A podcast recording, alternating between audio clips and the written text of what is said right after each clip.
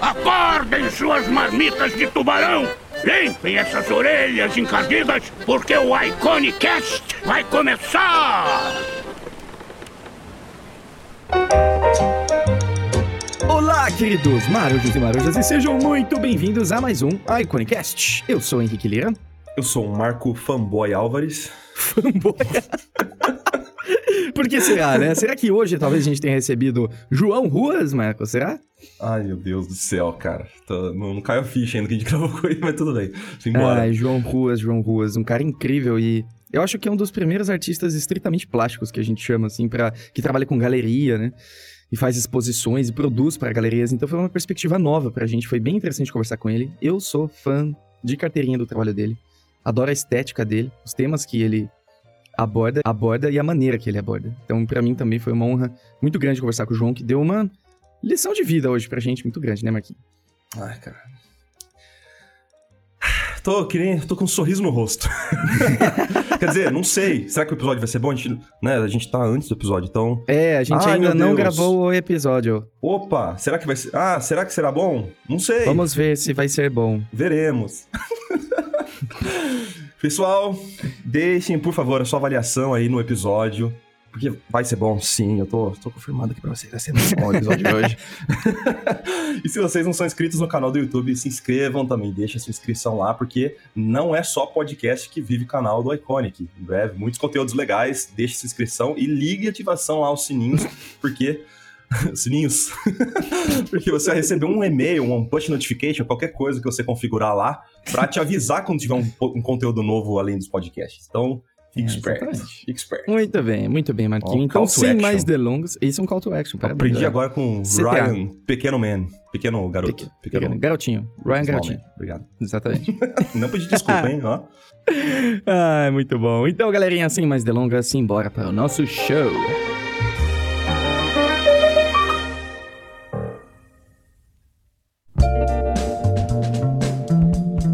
Eu também sou Álvares, cara. Mentira. É, eu não Olha as relações. Álvares, cara. Caraca. É João, é João Paulo Álvares Ruas, é. Eu tenho Álvares Nossa, no que nome. coincidência, velho. Eu nunca conheci outro. Álvares, além da É, minha tem família. poucos, né? Pois é, a maioria é Olha Alves, que né? coisa bonita. Alves ou Alvarez, né? Com Z. Álvares, é, exato. É. É a Alvarez. primeira vez que eu vejo também, cara. Nossa, Nunca será vi. que a gente é primo? É. Seria Pode incrível. ser, cara. Pode ser. Fazer que nem aqueles programas do Silvio Santos, né? O Marco entra com um buquê de flor, assim, ó, É, o reencontro do... dos Álvares. É. Cara. Cara, eu não sei nem por onde começar. O seu trabalho, ele é tão autêntico. O que você faz é tão especial, tão seu, que fica difícil até eu falar qualquer coisa. Assim, dá vontade de só ficar Pô, olhando pro seu obrigado. trabalho durante uma hora, o que é. A gente podia só ficar em silêncio, assim, e eu ficar olhando pro seu Aí trabalho. fica sem graça, cara. Ó, eu estava em silêncio, assim, re- readmirando, assim, sabe, algumas Pô, peças e tal. Pô, legal, cara. Mas eu fico meio sem graça, assim. Desculpa, desculpa, a gente vai ter... Então, eu falei que eu ia me controlar e não ser fanboy, vamos, vamos tentar ser esse legal, aqui. Não, Obrigado, cara. Legal. É legal que vocês gostam. Nossa, Porque Nossa, eu cara. sou muito crítico, né? Eu. hum, A maioria das minhas coisas eu realmente não gosto, assim. Eu, você não gosta você- das coisas que você faz? É, Mas você compartilha mesmo assim?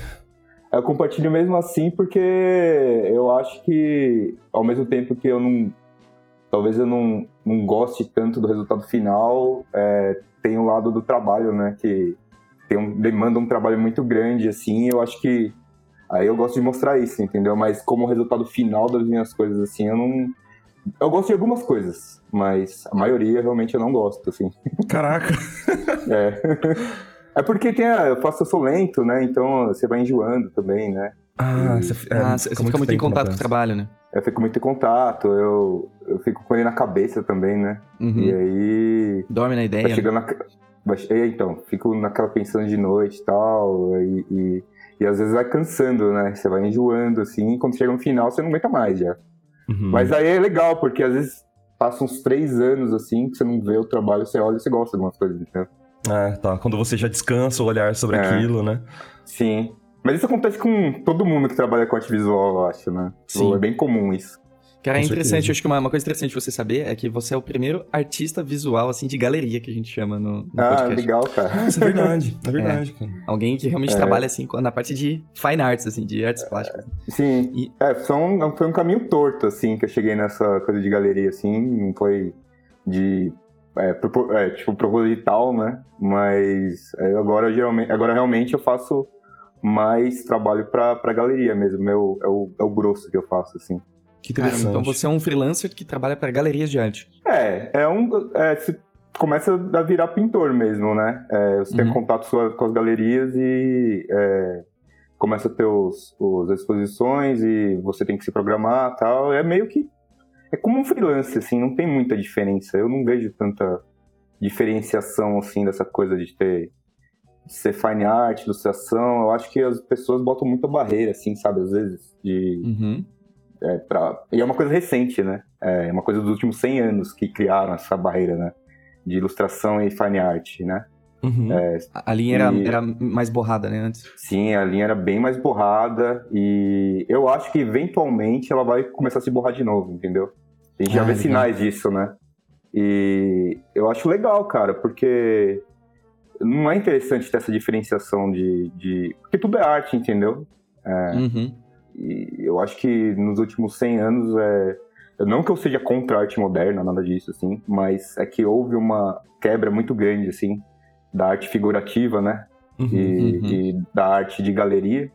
Eu acho que é natural que teve essa quebra, mas agora eu acho que tá voltando, né? Então, É.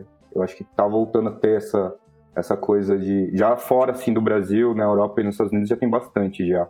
Essa, esse preconceito já foi perdido, sabe? Aqui no Brasil ainda tem um pouquinho. A maior parte da acho. ruptura é como se fosse uma mola, né? Que sempre Sim. vai dos extremos, mas depois ela tende ao, ao retorno, né? Ao, ao- à sua forma natural, né? É o paradoxo do pêndulo, né? Que é Uhum. um pêndulo que ele vai pro lado muito Pros forte, extremos. depois ele volta, ele volta mais fraco, ele vai mais fraco, até ele parar no meio, entendeu? Uhum. É, eu acho que tá acontecendo isso, cara. E, e eu acho que vai ter espaço pra todo mundo, sabe? Todos os, os estilos, todas as.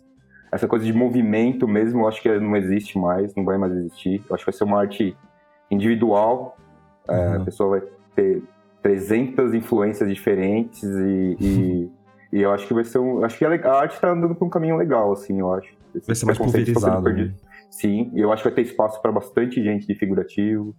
Quem faz abstrato também vai ter espaço, sabe? Eu acho que é legal. Você comentou que é, foi algo super consciente de você trabalhar com fine arts, né? Não, Antes- não, não foi consciente, não foi Ah, não foi consciente? Não foi, não. Foi sem querer.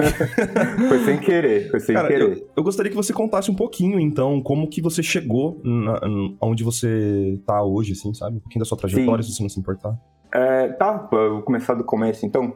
É, bom, era aquela criança que desenhava também, né? Como todos Uhum. nós, eu acho. E todas as crianças mesmo desenham, né? Tem isso, né? É.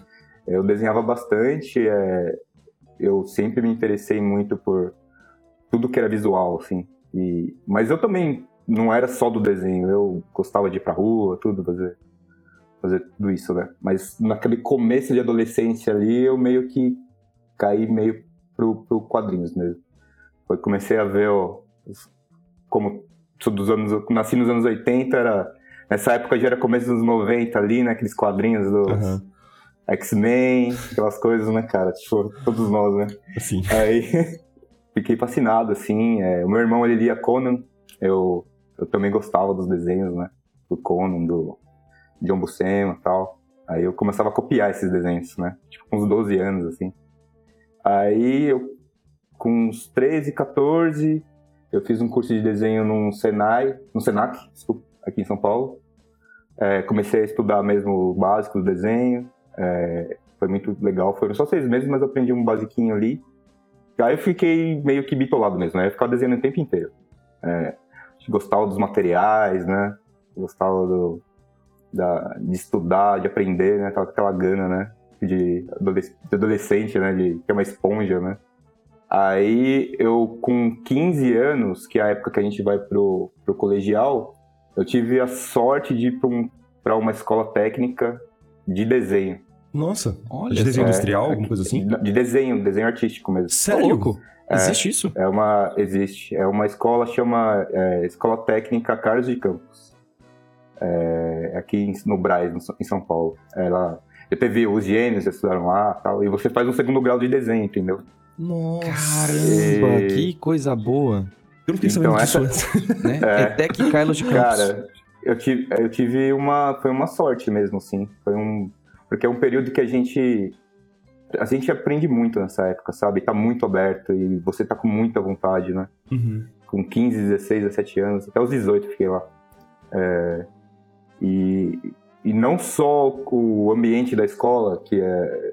Então eu tinha aula de escultura, tinha aula de desenho, é, tinha aula de desenho técnico também, né? Porque eles ensinavam dos dois, o artístico e também ele ia pro lado técnico um pouco para a pessoa ter aquela coisa de depois que vai pra faculdade você escolhe o que você quer fazer, né? Uhum, dá uma Uhum. base em várias Sim, dá uma direções. base- sim, de design também um pouquinho e tal. É, e aí lá eu aí caí de cabeça mesmo no desenho. Aí eu descobri, já tava em outra fase, né? Já não lia, não lia mais muita coisa da, de, de quadrinho americano. Aí eu descobri o- a heavy metal, né? Uhum, Aí eu descobri o Moebius, que é meu herói até hoje. maravilhoso. Caramba. É, eu- aí, eu, aí eu peguei essa época, eu comecei a, a desenhar mais nesse estilo, assim. É, lia muita dessas coisas, assim, do Enki Bilal, é, do... Ah, desse, desse, desse pessoal, né, mais, mais do Aspire, né? Esse pessoal mais, mais heavy metal mesmo, assim. Aí é, eu fiquei até os 18 anos lá, muito legal, porque não só por causa dos professores, mas por causa dos alunos também todo mundo meio que trazia coisas novas e tipo essa época foi minha eu assim eu considero essa época minha verdadeira faculdade assim sabe Uhum. Que legal. quesito de arte assim e aí depois eu saí de lá é, aí entra o lado, o lado negativo dessa escola né que pelo fato de você estar dentro da já aprendendo arte e desenho e em detrimento de outras matérias né você não consegue fazer vestibular né Sim. Aí eu fiquei meio perdido, assim, e eu fiz um vestibular de numa escola de design, né? E aí eu fui, eu entrei pro design, porque eu não tinha muito, eu não conhecia muito o que eu poderia ter feito na faculdade e tal, e aí eu, eu fiz uma faculdade de design, e aí eu dei meio que uma estagnada, assim, no desenho, porque eu ainda desenhava, mas eu não, não- eu não via, assim, como sobreviver fazendo É, desenho. como transformar aquilo numa profissão, né? Sim, como transformar numa profissão. Não tinha internet ainda, era, isso era 90. Tinha já internet, mas era 98, não era diferente ainda, né? Não tinha tanta informação assim do que. Como proceder, né? Tipo, com Uhum. desenho. Então eu via aquilo muito longe de ser um artista de, de, de quadrinhos ou de galeria. Eu também gostava nessa época já muito de pintura, já. Gostava de, de contemplar assim, as pinturas já, de. Sempre me fascinou também, assim. E aí na faculdade eu entrei pro, pro design, que é uma coisa que eu também gosto. É, não gosto tanto quanto é, desenho e pintura, mas eu considero também parte dessa, desse espaço aí da arte visual, sabe? Ah, com Eu certeza. Que- eu acho que eu aprendi coisas bastante valiosas lá dentro, assim. E no seu trabalho dá pra ver claramente, assim, influência de, de um bom design, saca? É, É, pelo menos eu, tenho, eu, eu sinto muito disso, sabe? Ah, legal. É uma coisa que, assim, eu acho que é, ele me deu uma base muito boa de, de composição, especialmente, assim. Uhum, sim. É, como compor uma imagem, né? É, eu acho que foi importante nesse sentido, assim. E... Mas eu nunca parei de desenhar ainda na faculdade. Eu ainda desenhava, e naquela época ainda tava começando os blogs, né? Começando, olha que Todo boa. mundo... É, cara, lembra? Nossa, a gente é velho. eu sou velho, né?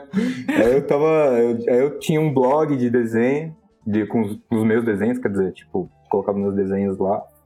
É, todo mundo tinha, assim, a maioria das pessoas tinha. E tinha uns fóruns também, né? E a gente, tipo, ah, colocava lá tal, e mas não, não com muita pretensão. Eu achava que eu ia trabalhar mesmo numa agência, assim, trabalhando com design, sabe?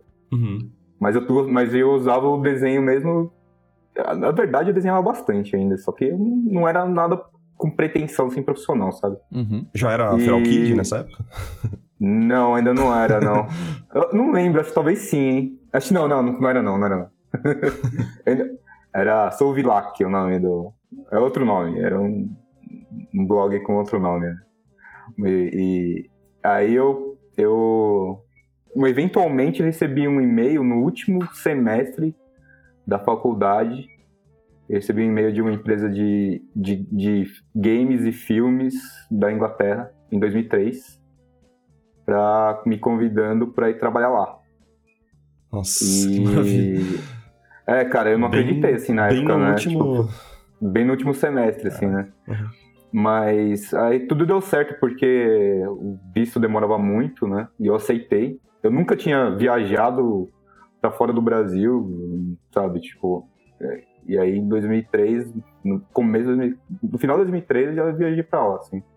E aí era uma empresa de, de games, né? E fazia coisas pra filme também, é, em Londres, um pouco fora de Londres, assim.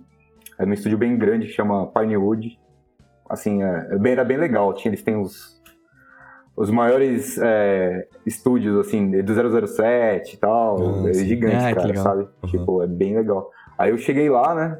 é, eu sabia falar inglês, só que eu, eu sabia falar inglês americano, né? eu cheguei lá, fiquei sozinho, cara. Tipo, fiquei é, meio travado, assim, no começo. Comecei foi bem difícil, assim. Mas eu continuei e eu, eu fui de concept, né? Concept artist. Aham. E, e meu foco era personagens, né? E aí a gente tava trabalhando em um jogo e às vezes a gente pegava é, algumas partes para ajudar algumas partes de alguns, alguns filmes, né? Então a gente deu uma mão lá no, naquela fábrica de chocolate do Tim Burton. Oh, que legal. Caramba. Trabalhou em alguns, alguns filmes, assim. Mas o jogo que a gente fez, ele virou. Eles chamam de Vaporware, né? É o jogo que nunca se concretiza. A gente trabalhou três anos no jogo e o jogo foi cancelado. Caralho. É, Quatro anos, quatro anos a gente E você não pode mostrar nada, né? Do que Não, você não fez. posso. Não, eles, ele- inclusive, eles eram bem chatos com relação a isso. Então, meu computador lá não tinha, não tinha USB, não tinha internet, não tinha nada. Era bem isolado, assim.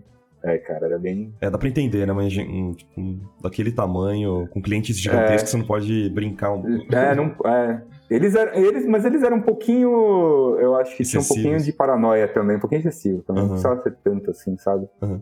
Mas é, foi um, é um ambiente legal, assim, curti bastante. Mas aí eu meio que já tava enxergando que o, pro- o projeto inteiro não ia dar certo, né? Aí eu, eu resolvi sair e eu resolvi vir pro Brasil, voltar pro Brasil, porque o meu pai na época ele ficou meio doente e tal, aí eu resolvi dar uma. Falei, ah, bater uma saudade, assim. Eu adoro lá, gosto muito da, da Inglaterra, tudo. hum, Tava bem adaptado já, mas eu resolvi voltar pro Brasil. Uhum. Aí eu voltei pro Brasil, é, aqui não tem, né, concept, É muito pouco. é muito pouco. Eu ainda fazia uns freelas pra fora, mas aí eu meio que dei uma voltada um pouquinho pro design, meio pra ilustração, assim, e eu comecei a trabalhar na Lobo Vetor Zero, né, que era, um- Uhum. elas tinham acabado de se fundir. Ah, legal. Sim. E aí eu comecei a trabalhar lá, trabalhei, comecei a, a fazer é, personagem, pintura digital, fazia style frame também. É, mas eu ainda desenhava, eu ainda tava com aquela coisa de não parei, sabe, de fazer minhas coisas próprias, né? Uhum. Ainda tinha o blog. então meu blog era bem velho já. É. E eu colocava coisas ainda. Uhum. E aí eu ainda fiquei lá na, na Lobo Inovetor, é, mas em 2008, 2009 meio que me deu uma enchida, assim, a trabalhar com, com propaganda um pouco, as coisas do- dos horários, tudo, né? Muita pressão, sabe? Sim. Uhum. E curiosamente, de novo, eu recebi um e-mail da, da, da Vertigo, da DC, Sim. que a, a, a editora lá, Shelley Bond, ela, ela me convidou para fazer as capas do Fables, né? Uhum. E o James Dean tinha- saído. Eu não conhecia o quadrinho, hum, conheci um pouco o trabalho do James Dean, mas é, eu não tinha noção do que, como era grande, assim, sabe? E aí eu É. aceitei, bem na época que eu tava saindo já, da, que timing perfeito, né? Bem timing, perfeito, cara. É, Uhum. porque. E, e aí eu, na mesma época, um pouquinho antes, eu comecei a fazer exposição. é, comecei a, a, a- Fui convidado para expor em Los Angeles, assim, mas coisinha pequena primeiro, né? É, e foi bem na, na mesma época, assim. É, então eu comecei a voltar. Fui para ilustração e comecei a ir para galeria também que na, em Los Angeles já estavam tendo aqueles movimentos lowbrow, já tinha muito Sim. tempo, né? Mas é, de pop, surrealismo pop, né? Do, coisas. O Mark Ryden tinha explodido, né? No meio dos anos 2000. E aí já tinha um monte de galeria lá de, dessa arte mais ilustrativa, assim. Aham. E aí eu comecei a fazer isso e fazer o Fables. E aí eu fiz o Fables por quatro anos. E eu comecei a expor também em paralelo, assim. E é, chegou em 2012, eu não quis mais fazer o Fables. E para me focar mais em galeria. Uhum. Já tava dando eu- certo, né? Acredito. Tava dando certo a galeria e eu também me cobro muito, então é, é, eu queria ter mais tempo para produzir as, as obras do jeito que eu quero, sabe? Aham. Essas capas do Fables, eles tinham muito feedback pra você se moldar a um estilo específico? Ou você, Hum, você não tinha essa liberdade lá? Porque eh, as capas que eu, que eu via, eu Uhum. sentia que você era, era, era muito você mesmo, saca? Eu tinha essa Não, eles impressão, davam- pelo menos. Não, eles davam bastante liberdade, assim. Aham. É, A capa do Fables, assim, na verdade, o começo foi meio difícil pra mim, porque eu, igual eu disse, não sabia do tamanho da, da coisa. Na época, acho que era o quadrinho mais vendido do mundo, assim. É, É. é, ele explodiu bastante, né? Explodiu bastante e, e o, o James Dean era muito famoso, assim, eu não, tinha noção, assim, sabe? Sim, é. E no começo foi bem difícil, porque eu sou uma pessoa que me cobro muito, assim, sabe? E eu já sou bem crítico. E eu comecei a receber uns hate mails, assim. Caraca, sério? Como assim? É, cara. É, é porque ele tem. É, é, foi. Eu recebi alguns, assim, sabe? Isso mexeu muito comigo, cara. Eu fiquei bem mal, assim, na época. Nossa. Meio que me arrependi, assim. Mas o pessoal me deu, especialmente a Shelly, que é a, a editora lá da Vertigo. Hoje em dia não tem mais a Vertigo, né? Então não trabalha mais lá. Ela me deu muita força, assim, e tal. E, e aí ela falou, não, é, não tem problema, pode fazer o que você quiser. Não... O pessoal, tipo, é normal mesmo, sabe? E Fanboy é difícil. é fanboy difícil, cara. Fanboyzice, no- que não aceita mudança, meu amigo. É, cara, não, e aí o pessoal é, é, ficava falando que eu copiava ele, sabe, essas coisas. Porra. Sendo que, na verdade, assim, é, o que acontece é que foi uma coisa óbvia. ah, provavelmente eles me convidaram porque eles viam alguma continuidade na- no É. sentido das capas, entendeu? Era próximo, É, um pouco, mas- né? mas não era igual, Sim. mas, não, mas era Mas porque eu, eu acho que as coisas se aproximavam às vezes porque eu, eu passo. é, eu tenho um background de design também, né? Uhum. É, eu gosto de utilizar esses, esses elementos, eu gosto de misturar um pouco de uma arte é, com elementos é, orientais também, né? Uhum. E aí eu acho que foi meio que uma coisa meio óbvia, assim, eles, eles tipo, eles viram aquilo e falaram, ah, acho que é interessante isso.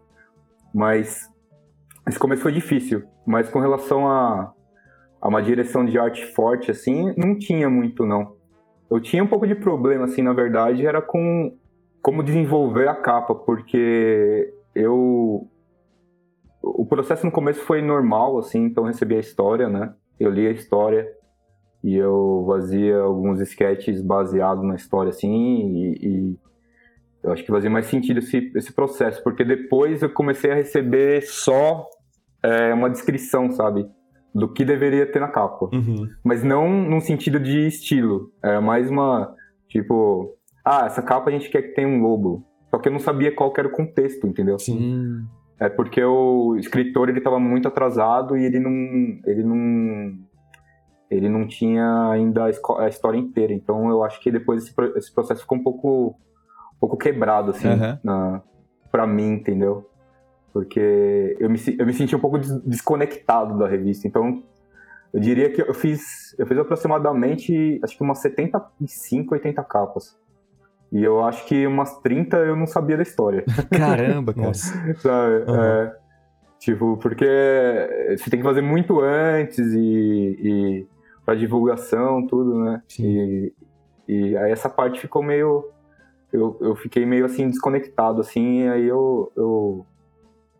Eu já tava meio que fazendo galeria e tal, aí eu falei, ah, acho que eu vou, vou focar na galeria agora, cara. Tipo, E como, como começou essa questão da galeria, assim? A- como que foi a sua primeira exposição? Como que você se sentiu? Ah, eu não. Cara, eu. eu assim, é, é, foi uma galeria. Foi uma exposição em grupo, né? A primeira, primeira exposição.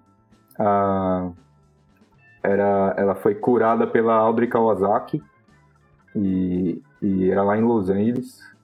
E eu mandei três trabalhos, né? Pô, eu me senti. Cara, eu me senti meio. No começo eu fiquei muito feliz, assim, né? Tipo, muito ansioso, assim, sabe? Tipo, nunca achei que eu ia expor em galeria, assim, porque aqui no Brasil, é igual eu falei, né? A gente tem uma essa cisão de arte ilustrativa, de arte figurativa e, e arte contemporânea. Eu achei que a galeria era só espaço para arte contemporânea, assim.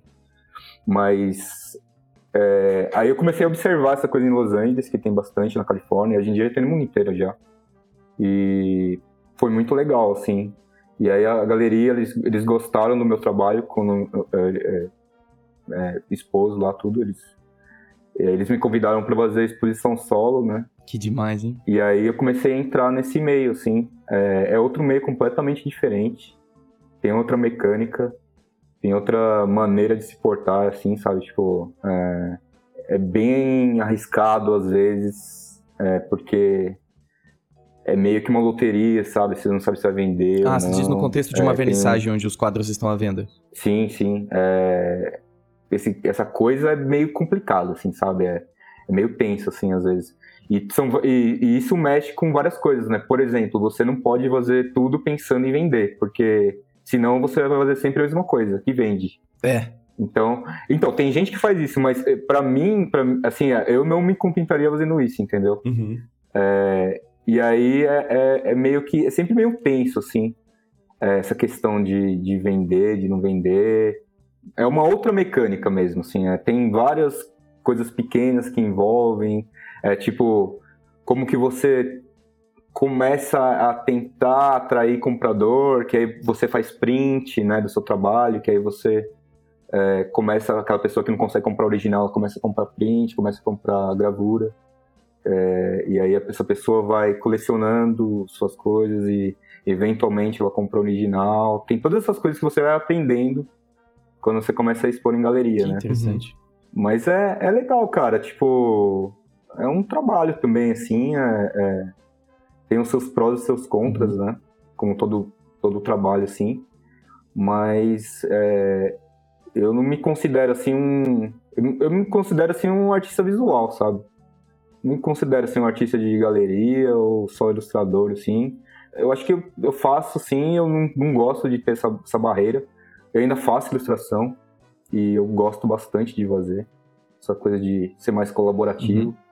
Porque às vezes quando você faz a sua coisa só, só seu trabalho somente é, é, pra galeria, você fica meio, meio isolado às vezes. é, é, e às vezes é bom ter essa coisa de esse diálogo de fazer uma ilustração e, e estabelecer uma ligação com uma com um, um trabalho escrito ou com não sei, é diferente, Ah, né? imagino. Mas Porque aqui você não tem limites, né? Sim, é, porque. É, então, você não tem limites, você pode fazer o que você quiser.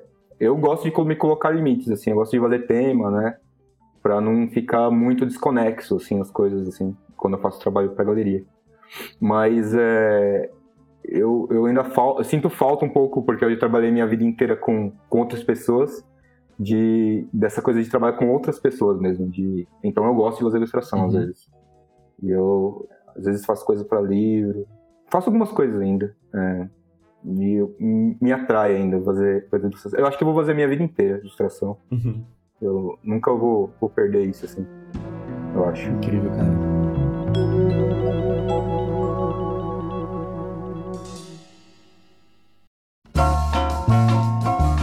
Você comentou que você tenta manter uma coesão entre os seus temas etc.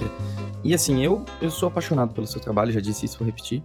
Eu amo esse, esse surrealismo Obrigado. ah, é incrível que você aborda com o seu trabalho. E eu quero saber como que você desenvolveu isso, por- por- porque isso não vem, isso não vem da cabeça de alguém que toma café da manhã e vai pro trabalho, come margarina e vai pro trabalho normalmente, sabe? Sim, sim. Eu, eu Você tomo tá- café mas não também. para aí. eu tomo café e eu Mas venho é pro trabalho. incrível, assim, o seu, o seu trabalho, ele é muito autêntico, ele é muito autêntico. E eu queria entender como que você se permitiu fazer isso. Você teve medo do, que- do que as pessoas iam pensar quando você estava fazendo isso? Como foi esse processo de desenvolver essa linguagem? Ah, eu. É, é uma coisa meio complexa de, de explicar assim, porque o pensamento visual, ele, ele é por si só e já é visual, né? Ele não é ele não é concebido para palavras, assim, eu penso meio que isso, assim, sabe? Então, tipo, ah, cara, eu acho que é, é aquelas quando você faz você pensa em criar, no meu caso, eu é meio que instintivo, assim, fazer essas coisas dentro desse universo que eu criei, assim, da, do, das pinturas que eu uhum. faço, né? É, eu acho que é uma colagem das coisas que me, que me atraem, assim. É, é, hoje em dia eu consigo enxergar algumas coisas em comum, de assim, eu, da onde que vem, né? Ao mesmo tempo que eu tento colocar temas, eu também não tento ser tão limitador, assim, de só fazer aquilo, sabe? Então eu deixo, às vezes, as coisas andarem para onde que elas querem ir, assim. É, eu acho que o, o, trabalho, assim, ele, ele, ele, igual eu falei, ele é uma colagem das coisas que me atraem. Então, eu sempre li muito sobre mitologia. Uhum. É, e eu gosto dessa coisa da... Sempre me atraiu na, na, na arte em todas as, as assim, as épocas até hoje em dia, né? É, que muitos artistas usam a mitologia como ponto de partida, então você vai enxergar isso lá na Idade Média, Renascença, é, Romantismo, tudo. Uhum. As pessoas sempre meio que usam essa coisa da, da mitologia porque ela faz um ela, ela faz bastante ponte entre é, uma, uma alusão ao modo de pensar das pessoas de agir uhum. né? Então é uma é uma é uma coisa muito rica assim da assim, visualmente também, né? Todos os personagens e tal. Mas, então, tem essa coisa da mitologia. Eu gosto muito, muito. Eu sempre fui meio nerd, assim, de, de ler sobre história. Então, eu, eu gosto desses, desses elementos históricos, assim, fazer uma colagem de épocas diferentes é, e lugares diferentes. Então, uma coisa meio, talvez, um pouco meio prepotente, assim, que eu tenho é uma... Eu o, assim, o meu ideal de arte que eu gostaria de fazer um dia, talvez, é fazer uma arte que você não consiga saber de que época ela é, entendeu? é uma coisa que não, não tenha... É, não seja datado. Você não consiga botar... Sim, não seja datado. É, ela, ela, então, é isso que eu tento fazer, uma arte que não seja datada e não tenha uma posição geográfica definida também. Hum. É uma coisa eu tento fazer esse, essa coisa, assim, essa, essa coisa bem... É, universalista, é, talvez? Talvez universalista, é uma coisa é, humanista, né? Total, sem, sem, ser, sem colocar essas barreiras, assim. Que eu acho que o nosso mundo hoje em dia já tá nessa coisa, que a gente ainda tem as diferenças, mas tá, estão cada vez menores, né? E eu, aí eu tem essa coisa da, da, mitologia, essa coisa da história. Eu gosto bastante de arte é, é, do romantismo, esse período assim, então é uma arte figurativa, mas ela não é, ela é figurativa não realista, então ela tem um realismo é, próprio. Ela obedece certas regras do nosso universo com relação à luz e sombra tal, uhum. mas ela não é ao mesmo tempo uma coisa totalmente realista. Então eu, eu gosto dessa, desse realismo idealizado, sabe? Então essa essa coisa tipo de fazer uma, uma coisa um pouco exagerada, é, que não faz sentido talvez no nosso universo, no nosso mundo real, mas dentro do contexto da pintura ela faz sentido, entendeu? E dentro do seu universo, né? Eu acho que uma das formas de você deixar isso é, fora de alguma época é você criar o seu próprio universo. Né? Sim, é, é, eu acho que essa coisa do universo, assim, da, da, que vai amarrando é você vai colocando esses elementos e mantém uma, uma consistência, assim, sabe? É, uhum. É, é, é, meio, é meio que um estilo, né? Um pouco de estilo, talvez. É, é uma linguagem, né? Mas é isso, é, é uma coisa que, é igual eu falei, é meio difícil, é meio complicado é, explicar, né? Tipo, sim. mas eu, eu, acho que é realmente isso, é uma colagem mesmo do que, do que me atrai e, e, essa, essa, essa ideia final que eu tenho de que eu quero fazer uma coisa que seja atemporal, né? Que é, aí seria também uma colagem que eu gosto, que são coisas de várias épocas. Então, o meu trabalho de, de, de galeria é meio que, meio que isso, assim. E eu não gosto de colocar barreiras assim no sentido de ah isso não isso é muito ilustrativo isso é muito não eu gosto de não ter barreiras nesse sentido visual assim sabe de, de, de separar meio que a ilustração e o trabalho e o trabalho de, de galeria porque até mesmo se você for ver né se você pensa assim é, pega uma obra do, do Velázquez assim Uhum. se você for ver, cara, é uma ilustração. Ele está ilustrando um fato, uma, um momento. É, tem vários sinais escondidos, é, várias, várias, é, é, alguma simbologia tal, mas, cara, é uma, uma ilustração, sabe? É, a pintura e a ilustração, elas não são tão separadas, assim. Essa cisão mesmo aconteceu recentemente, assim, e eu acho que é igual a gente estava conversando antes, tem aquele pêndulo, né? Eu acho que agora vai voltar para ter um pouco ter um pouco de lugar assim, um pouco, perder um pouco esse preconceito bobo assim. Uhum. E eu acho que é, é bem legal assim que agora quem faz arte ilustrativa assim é uma arte de figurativa, uma arte que tem um pé na, na realidade assim de, de trabalho, né, de, de pintura mesmo. A pessoa tá tendo espaço hoje em dia, sabe? Eu acho que isso é legal. E eu acho que vai acontecer cada vez mais mesmo. Legal trazer essa perspectiva, né? É, porque é bem fácil ser negativo também, É. né? Falar, não, acho que. Mas eu acho que não, cara. Eu acho que. Que vai existir mesmo esse espaço, Uhum. assim. E. Ah, eu acho que. Pra gente é bom, né? Pra quem. Quem curte um trabalho visual, assim, uma coisa. Uma coisa com desenho, com um embasamento técnico, assim, também. Eu acho que é legal ter. Com certeza. Isso que eu ia perguntar. Você também acredito que, que é um, um grande fã também de, de fine arts por, é, e consome um pouco do, desse próprio universo, né? Quais que são algumas referências? Porque eu tava, eu tava eu tava dando uma olhadinha no seu Instagram e eu vi que você tem. Uhum. Você tem. Deixa eu só ver se eu entendi. Você tem as obras, algumas obras do Phil Hale, é isso? É, eu tenho. Ah, meu Deus do céu. É, eu tenho, eu tenho dois, tenho três quadros dele. Nossa senhora, daquela. Da... É, é uma série, de, série de que ele fez de crânios, cabeças, né? Nossa, que De crânios, é. Você consome bastante? assim, consome no sentido de, de comprar e ter uma sua própria. É, n- eu não consumo muito porque eu, eu, eu é meio assim é, é caro, né? Aham. E, Imagino. e- mas eu consigo por trocas, assim, sabe? Ah, então, é, eu, o Phil Hale, assim, eu, eu consegui uma por troca e duas. Uma eu comprei é, e uma eu ganhei. Então são. E essa série dele é- é- foram as pinturas mais baratas dele, assim. Então. Aí eu consegui, né? Sim. Mas ele, assim, ele é uma. uma pra mim, ele é. Eu acharia absurdo chamar ele de um gênio, É, assim, eu sabe? também. É, ele é um, tem um trabalho fantástico, assim, e ele é um, é, assim, é um exemplo muito forte disso que eu tava falando, da, da barreira da ilustração e da, da arte de galeria não, não já tá meio que, que se borrando mesmo, assim, porque ele é um cara que ele tem um pé bem fincado na ilustração, né, Uhum. ele trabalhou com ilustração há muito tempo, ele ainda trabalha, ele faz capas de livro e tal, mas ele é um cara de galeria, cara. Ele, ele não é nem mais de galeria, ele já tem coisas na National Gallery da, de Londres lá. Ele é cara de museu já, É. sabe? Tipo. é, então, eu acho. Esse é um bom exemplo, assim, Uhum. é, desse, desse novo momento, assim, que a gente tá vivendo, né? E eu tento, às vezes, né, consumir. Mas, é, como eu disse, é meio caro, assim.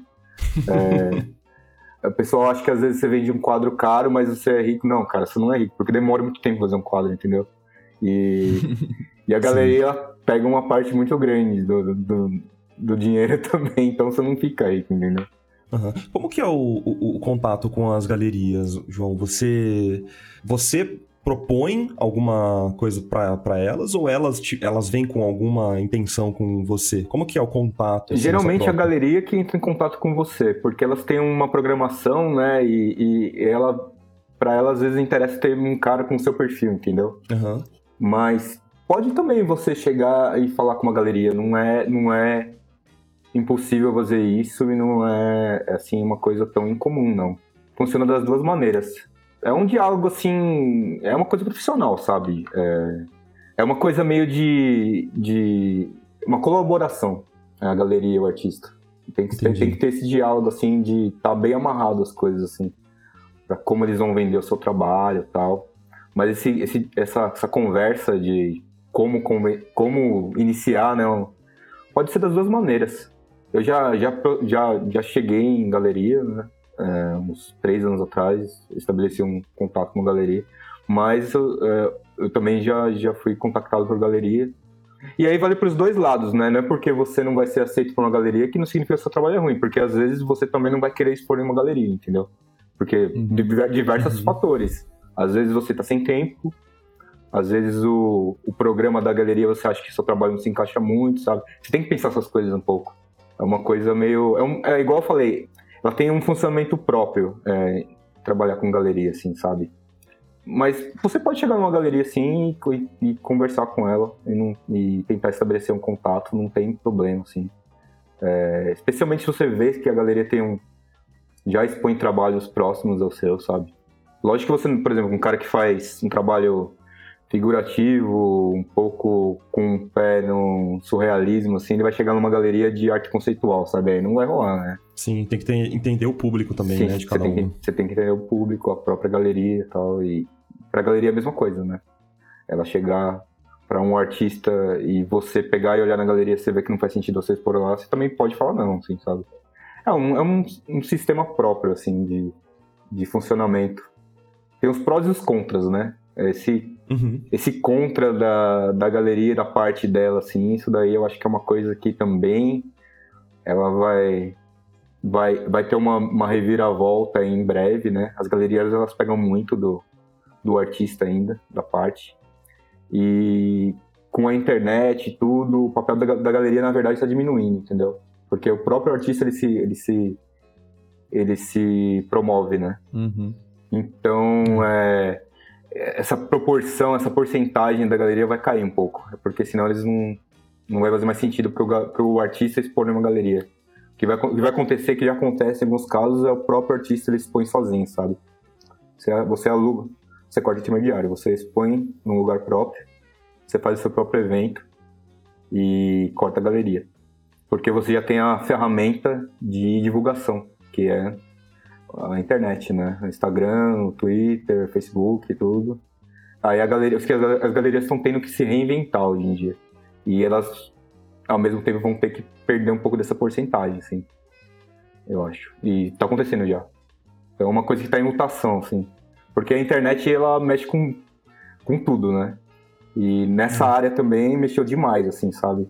Então, Antes tinha um fator muito grande da, da localização geográfica da galeria. Então, se a galeria ficasse num centro de tradicional de arte, ela tinha um peso, né? Então, vamos supor, uma galeria em Paris, em Nova York, era o, era o auge, né? Hoje em dia já não, cara, porque a pessoa pode comprar arte pela internet na hora que está sendo exposta, entendeu? E ver um dia antes, não precisa estar, tá, não é uma coisa tão presencial, sabe? Ainda tem esse lado de ter o evento e tal lá na, pessoalmente, né? Mas é, o fato de, de ser quase tudo vendido pela internet também mexeu bastante, assim. Então é uma coisa é uma coisa que, que, que também está mudando, assim, essa, essa coisa da, da relação da, da galeria com o artista, assim, e de como tá ocorrendo essa divisão de, de tarefas, né? Interessante. Ô, João, você comentou que leva muito tempo para você criar uma obra. Só pra gente ter uma noção, qual foi a obra que você mais demorou para fazer em questão de tempo e a que você menos demorou? A que mais demorou é, foi um quadro que eu fiz para uma exposição que foi em 2014. Ele demorou entre 7 e 8 meses para fazer. Caramba. Imagina. Ele foi um quadro de 2,20 metros e 20 por 1. Nossa. Só que é, é, acrílico, aquarela, lápis, né? Então é muito grande, assim. Tinha muito detalhe. Ao mesmo tempo que ele era grande, não era uma figura grande, né? Era, um diver... era uma cena. Eu quis fazer... Eu fui, ah, eu fui inventar de fazer uma cena, né? E até me arrependo. Porque daria pra mesma cena ter feito uns seis quadros, sabe? Uhum. E... Sim. Bom, esse foi o mais longo, assim, e foi legal ao mesmo tempo fazer. Acho que você, quando você faz uma coisa tão longa assim, você aprende muito sobre você, assim, sabe? Porque vira, às vezes, um trabalho mesmo. Você enjoa muito rápido. Tipo, obviamente, tava no segundo, terceiro mês, eu tava cansado. Eu não tava fazendo só esse quadro, eu tava fazendo outros quadros ao mesmo tempo. Então, Hum. ele ficava lá na... Ficava lá na- no cavalete ali, mas eu tava fazendo outros quadros, mas eu voltava sempre umas três, quatro horas por dia pra ele. E aí vira uma coisa, Caraca. eu acho que é legal, porque vira um pouco de artesão, sabe? Você, é uma coisa de Totalmente. trabalho mesmo. Sim. Vira uma coisa de trabalho e você ali, você tá trabalhando e você tem que ir todo dia lá. É, é uma coisa, um exercício de humildade, assim. Você tem que ir lá fazer. Não importa se você tá gostando ou não de fazer, você tem que ir lá e fazer, porque senão você não vai conseguir terminar. É muito grande, muita coisa. E aí, cara, você vira uma coisa meio de meditação até um pouco, assim. Você pega e você até se desconecta um pouco da, daquela peça, sabe? E foi interessante fazer. Na época, eu tive muita dor nas costas, né? É, tive muita arrependimento, assim. Tinha dia que eu não queria fazer, mas você tem que ir fazer. Mas foi legal, é, assim. Não foi a coisa que eu mais gostei que eu fiz até hoje, não, nem de perto, assim, não foi. Mas eu tive. Na hora que você vê o negócio na parede ali e pronto, emoldurado, assim, rola uma. Um orgulho, assim, diferente, assim, de uma coisa Aham. meio de. Eu venci isso, sabe? É, e se você carregou Sim. no E ventre, rola. E rola alimentou Sim, todo cara. dia. não, e rola uma coisa também de você, tipo. Assim. Uma coisa de disputa mesmo. Eu venci você, sabe? Que fica aquela coisa. Uhum. Você fala pro quadro, você fala, eu te derrotei, cara. Terminei você, sabe? Porque ele fica. Porque você vai dormir todo dia já com aquela coisa na cabeça, meses, né? E. Nossa senhora, é, mas foi um. E você aprende muito sobre você, assim. Foi legal. Mas você tem que ter um, O que eu aprendi é que quando você for fazer algo assim, você tem que se preparar um pouquinho antes. Vai ter que saber que você vai descansar muito. É, fisicamente e mentalmente, especialmente. Você vai descansar muito. É, vai ser bem chato, às vezes. E vai exigir muito da questão de. Uma questão de. Às vezes você vai achar que você não tá saindo do lugar. Que é bem frustrante, sabe? Uhum. Então, Uhum. mas você tá saindo aqui aos poucos, né? Mas esse daí é um quadro, foi uma parte, né? Foi uma coisa muito grande, assim. Não foi, assim, a, a coisa fisicamente maior que eu fiz, nem de perto, assim, porque eu já pintei mural aí na rua, né? Uhum. Já fiz outros quadros, já fiz quadro de 3 metros e meio. Mas é que esse daí foi, ele foi especial porque é uma cena, né? Então são várias, várias figuras, vários personagens dentro da cena. Teve uma parte de pensar, de construir o desenho que demorou bastante também e resolver todas as problemáticas antes de começar o próprio desenho no papel foi demorou um tempo que e aí tem a parte de fazer que também é, foi uma coisa assim muito grande mas não foi uma coisa fisicamente maior, eu fiz coisa bem maior. Uhum. Assim, o engraçado é que pintar mural na rua eu pinto às vezes em 5, 6 dias, sabe? É bem maior. Mas é, é outro nível de detalhe, né? É outro material. Trabalhar com acrílico aguado e aquarela é bem tenso às vezes, porque você não, não tem aquele, aquela, aquela coisa do erro, né? Aham. É, você, você não pode errar muito. Você pode até errar, mas você não pode errar muito. É, que é diferente do óleo, que é bem mais. Ele te perdoa muito mais, né? O óleo. Eu acho que você Uhum. consegue consertar muito mais coisa. É, dá pra reconstruir Sim. se quiser o, óleo, né? o fato de ser no papel uma coisa grande, assim, e a, e a tinta base d'água, É. que ela é meio, meio incontrolável às Sim. vezes, né? Então Tem que aceitar um pouco. tem que aceitar também, o né? erro, e mas é sempre um pouco tenso, entendeu?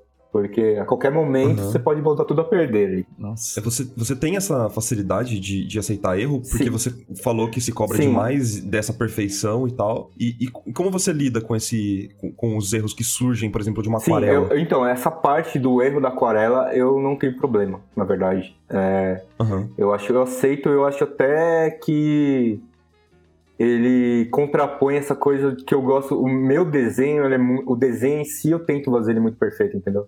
Eu tento Uhum. fazer ele bem construído, assim. Então, aquela coisa da fundação ser já bem pensado, assim. Porque o que acontece é que eu, eu construo o desenho perfeito, ou a pintura base bem, bem clean, assim, uma coisa bem próxima do ideal. E aí quando eu jogo essa, essa a pintura mais aquarela, um acrílico aguado assim, eu, aí eu acho legal ter a, a quebra. Porque é aquela coisa da destruição um pouquinho, entendeu? É o contraste. É o uhum. contraste do muito bem construído Sim. com uma coisa mais gestual, ou nem gestual, que é o próprio comportamento da, da aquarela, que às vezes ela faz, ela faz o que ela quer, né? Mas se você trabalhando, é, assim, igual trabalha muito tempo já com aquarela, você às vezes já consegue até prever o que ela faz, assim, um pouco, sabe? Então tem, tem uma manha, assim, uns macetes, sabe? Mas eu acho legal ter essa coisa da textura, de quebrar o perfeito, né? Então eu começo o desenho perfeito, que aí demora muito. É, às vezes eu faço um, um, uma base já com, com, com lápis de luz e sombra, de aí uma pintura base de uma cor só, é bem perfeitinho assim. E aí no final eu vou chegando, vai ficando cada vez é uma coisa cada vez mais rápida e mais destrutiva assim, para criar textura, sabe? E aí eu acho eu, eu gosto disso, na verdade, porque senão eu acho que ficaria muito é, chato assim, se fosse uma coisa uhum. somente perfeita, sabe? Eu gosto de ter essa essa uhum. quebra e aí eu uso até outros materiais, eu gosto de colar às vezes papel, é, eu gosto de ter essa destruição mesmo, assim, de criar textura, assim. E aí vem aquela coisa das influências, né? Que eu gostava muito do Dave McKean, né? Uhum. Tipo, sim. Que ele Colagens usa, total, fotografia. Colagem né? total, fotografia. Mas manchas de tinta, né? É, é. E eu gosto. É... Ah, é aquela coisa das suas influências pessoais, né? Que você vai.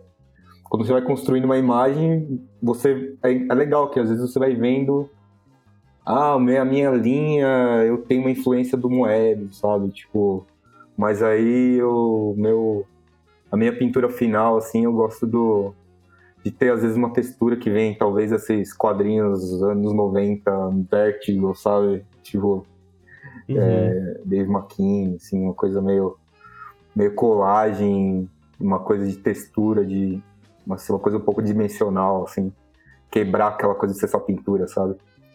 Mas, é assim, a questão da aquarela é muito. A minha mídia favorita, assim. Não tem nem. A aquarela e o lápis. São as duas. gosta de sofrer, né, João? Cara, eu acho que a aquarela, na, na verdade, é a mais libertadora, eu acho. Ela é, ela é uhum. tensa, mas é muito legal quando você vê aquela coisa que fugiu do seu controle e ela ficou muito legal, sabe? é a é serendipidade, é muito, né? É muito chato, é muito chato quando você vê que aquela coisa fugiu de controle, fugiu de controle e, estragou seu desenho, entendeu? é legal até certo ponto. legal até certo ponto, mas se você tiver as manhas, assim, tiver uma... Já saber, na hora dá pra você tirar, assim. Que você usa ali um...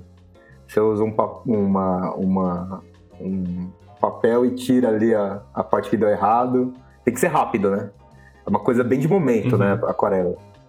E eu gosto dela porque ela é exatamente é uma, é uma maneira diferente de pensar de como eu trabalho com lápis. Meu trabalho com lápis às vezes é bem lento e bem construído, assim, é, não tem muito mar, muita margem para erro, uhum. sabe? Tipo, uhum. e aí eu gosto de ter essa coisa da, da aquarela, assim.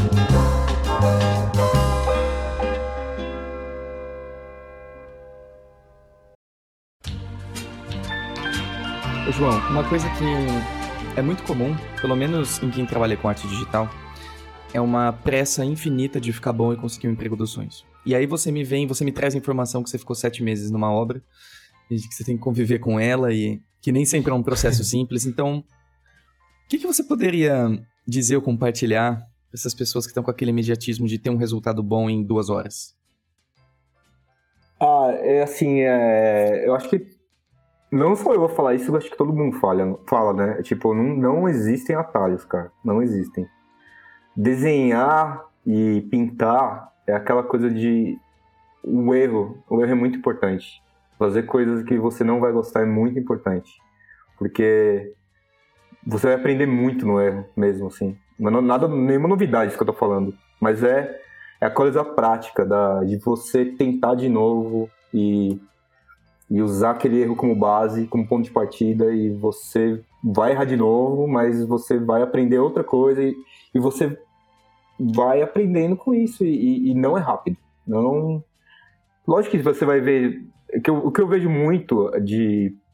Eu trabalhei com, com, com arte digital, eu trabalhei com concept e usava digital, né? Lógico. É, o pessoal, às vezes, ele, ele, se, ele se pega muito na velocidade, eu acho. De falar, nossa, o cara é muito bom, ele faz em, em. Ele fez isso aqui em 25 minutos, cara. Tipo, sabe? Então, eu acho legal, pô, eu acho interessante é, ter essa coisa do, do, de trabalhar rápido, tudo. Mas eu acho que para quem tá começando é ruim isso. Uhum. Porque eu acho que o que você tem que focar quando você tá começando a desenhar e tá começando a aprender, você tem que começar do, do, do básico mesmo. Tipo, e nunca perder isso, sabe? Por exemplo, desenhar mão. Eu, eu fico desenhando mão, assim, um papelzinho até hoje, sabe? Eu não sei desenhar. Eu não, nunca vou falar que eu sei desenhar mão. Tipo. porque é, é, um, é, é, complexo, é complexo e você vai levar isso pra vida inteira e você vai estar sempre aprendendo. Então, tipo, você fala, não, eu, agora eu sei desenhar à mão. Não, você não sabe desenhar à mão. Você acertou esse desenho da mão, entendeu?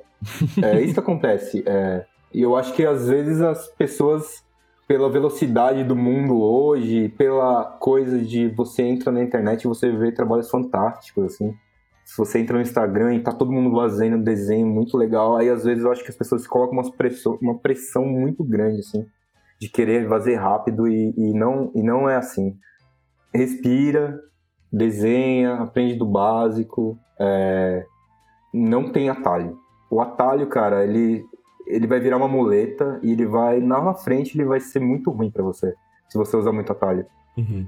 Vai virar aquela coisa que, que você sempre vai usar e você não vai conseguir fugir muito, porque deu certo uma vez e você vai querer usar de novo, sabe? Se você começa do básico, do básico, e você vai construindo uma base sólida, é muito mais interessante você, às vezes, ter um processo devagar. Então, eu digo para as pessoas que têm, tipo, que estou começando a desenhar e, e o seu trabalho sempre vai evoluir. Se você não se importa que tem um cara de 21, 22 anos, que o cara tá ultra famoso e, e ele é muito bom, ele faz uns desenhos fantásticos. Cara, cada um tem o seu tempo, sabe? Cada pessoa é diferente, cada pessoa tem uma história de vida, tem uma maneira de, de pensar, assim. Eu acho que essa coisa, das, às vezes, da comparação, né? Eu acho que ela pode ser útil às vezes, mas eu acho que ela pode ser bem negativa, especialmente no começo, eu acho. É muito de você não ter o preparo emocional e psicológico para lidar com a situação também, né? Sim, eu acho que é exatamente isso. Porque, especialmente se você tá lá no começo, quase tudo que você for, for, você for comparar seu trabalho com aquilo, você vai achar pior, né? Porque você vai pegar, vai comparar o seu trabalho com um cara de com 20 anos de carreira ou você vai pegar e você faz uns desenhos ali, você pega e pega um Electra Assassino do Bill Sienkiewicz, sabe? Aí você acha, nossa, cara, tipo, como que eu vou fazer isso, sabe? Não, tipo, você não, não tem, você tem que admirar aquilo, você tem que observar, sabe? Sempre tentar aprender algo, mas não se comparar com aquilo. Eu uso, eu uso esse exemplo porque o Bill Sienkiewicz, acho que quando ele fez o, fez o Electro Assassino, acho que ele tinha 20 anos, 19, não sei. Cara. Sabe, tipo, cara, aí você fala, não, é. Aí, vamos supor, uma pessoa, um cara de 26 anos que tá olhando aquilo. Aí ele fala, nossa, não vou mais desenhar, porque já era. Não, cara. Tem uma... A gente sempre aprende, entendeu? Se você tiver essa humildade de falar, não, eu vou começar a aprender, eu vou ficar aprendendo o básico e vou ter uma, uma base bem forte aí que seu estilo. Porque é aí que você vai começar a pensar em estilo, entendeu? Uhum. Essa coisa do, do, do atalho serve para isso também. Às vezes o cara ele faz um trabalho que ele, ele, se sente confortável em fazer e ele chama de estilo, mas às vezes não é um estilo, é somente o atalho dele, entendeu? O estilo eu acho que é diferente. Eu acho que é quando você tem uma base bem formada e você escolhe um caminho para seguir. Aí eu acho que é o estilo. Ele vai aparecer sozinho. Uhum. O estilo você meio que não escolhe, sabe? É... É, quer dizer, eu falei que você escolhe o caminho, né? Mas na verdade ele vai aparecendo porque é essa coisa das, das coisas que te atraem visualmente, da, do, do, dos trabalhos que você gosta. E quando eu digo, digo trabalho que você gosta, não é nem necessariamente trabalho visual, assim, de pintura, desenho. Você pode ter cinema, fotografia, música, tudo isso pode te influenciar, entendeu? Não, so, não somente desenho. Uhum. E aí eu acho que essas coisas que vão formando o seu estilo. Mas eu acho que, tipo, o atalho, assim, ele é, ele é um, um, problema bem grande, assim. E eu vejo muita gente hoje em dia caindo na coisa, na coisa do atalho. Porque, especialmente hoje em dia que a gente tem muito acesso a tutoriais, né? A coisas que às vezes te dão, te ensinam truques. Um aspecto do um truque, exatamente. Uhum. Aí te ensina um truque ali e aí você começa a replicar aquilo e dá certo. E ele. Uhum. Não que você não possa usar ele, você vai poder usar ele várias vezes. Mas eu acho que é difícil você, numa parte ali no começo, que você tem que aprender o básico do básico, você já tem um truque na manga. E aí isso pode ser muito negativo para você. Então uhum. o, que eu, o que eu recomendo é pro pessoal é não fuja do básico. Tenha calma. Quando vai aprender uma técnica, começa do começo tenta aprender teoria de cor, é, aprender sobre os materiais, sobre como funcionam os materiais, é, e não só replicar né, o que o cara usa. Tipo, o que acontece comigo, assim, que muita gente me pergunta, assim, é que material que eu uso, é, que papel que eu uso, que lápis que eu uso. É, eu posso até falar o material que eu uso e tal, mas não é interessante a pessoa ir lá comprar o mesmo e usar. O que ela... e achar que vai desenhar que nem você. Sim, não é... e não vai acontecer isso. É, o que é interessante para a pessoa é ela desenhar, ficar desenhando e pintando, e ela experimentar o, o número maior possível de materiais diferentes, entendeu? Porque isso daí vai somar o que ela está aprendendo e vai criar uma biblioteca, biblioteca interna dela, para ela. E quando ela, ela for é, tiver criando essa, esse estilo, essa personalidade própria, ela já vai ter todo esse conhecimento de materiais tal, e ela não vai, não vai precisar ficar perguntando que material a pessoa usa, nada, porque ela já tem na ideia o que ela quer, o que ela quer fazer e, e como chegar naquele resultado, e, e, uhum. e é, isso é muito importante, não ir pelo atalho, entendeu? É. Cara, posso usar o Phil Hale como exemplo? Pode, pode. para isso que você tá falando. Sim. Questão do estilo, de ser sempre a soma das referências e, e, e essa questão, e o artista ser ter uma identidade, né? Isso, isso que é o estilo dele. O Phil Hale mesmo, por exemplo, quando ele vai pra música, né? Sim. Não sei se você, você chegou a ouvir o, o, o, o CD que vinha no Mockingbird. Sim, sim. Que é o da banda dele do Golden Phone. Uhum. Você ouve aquilo e, e, tem uma coerência estética com o trabalho dele que é incrível. Você percebe o estilo artístico sim. que a gente vê claramente é, de forma visual nas pinturas dele. A gente consegue identificar a mesma coisa naquele som, é, na, da, naquela música que ele criou pro, pro livro, né? Então, o artista, ele independente da técnica que ele estiver usando, se vai ser pintura, se vai ser escultura, se vai ser música, enfim, é, ele vai conseguir trazer esse estilo, entre aspas, né, dele para aquilo, para aquela peça artística, né? E não necessariamente um truque visual ali, de um truque Sim. de Photoshop que vai deixar a peça com uma estética X. Não é só isso, né? Eu acho Sim. que é uma coisa, uma não, base e, muito maior, e, né? E isso que você tá falando, dessa coisa do artista... Porque a gente não é só artista, né? Nós somos pessoas, né? Uhum. Então, isso demora muito tempo para formar, né? E não é uma coisa instantânea. E, e, e, se você tem um processo natural, eu acho que vai ficando uma coisa inteira, inteiramente coerente, como é esse, esse exemplo que você citou.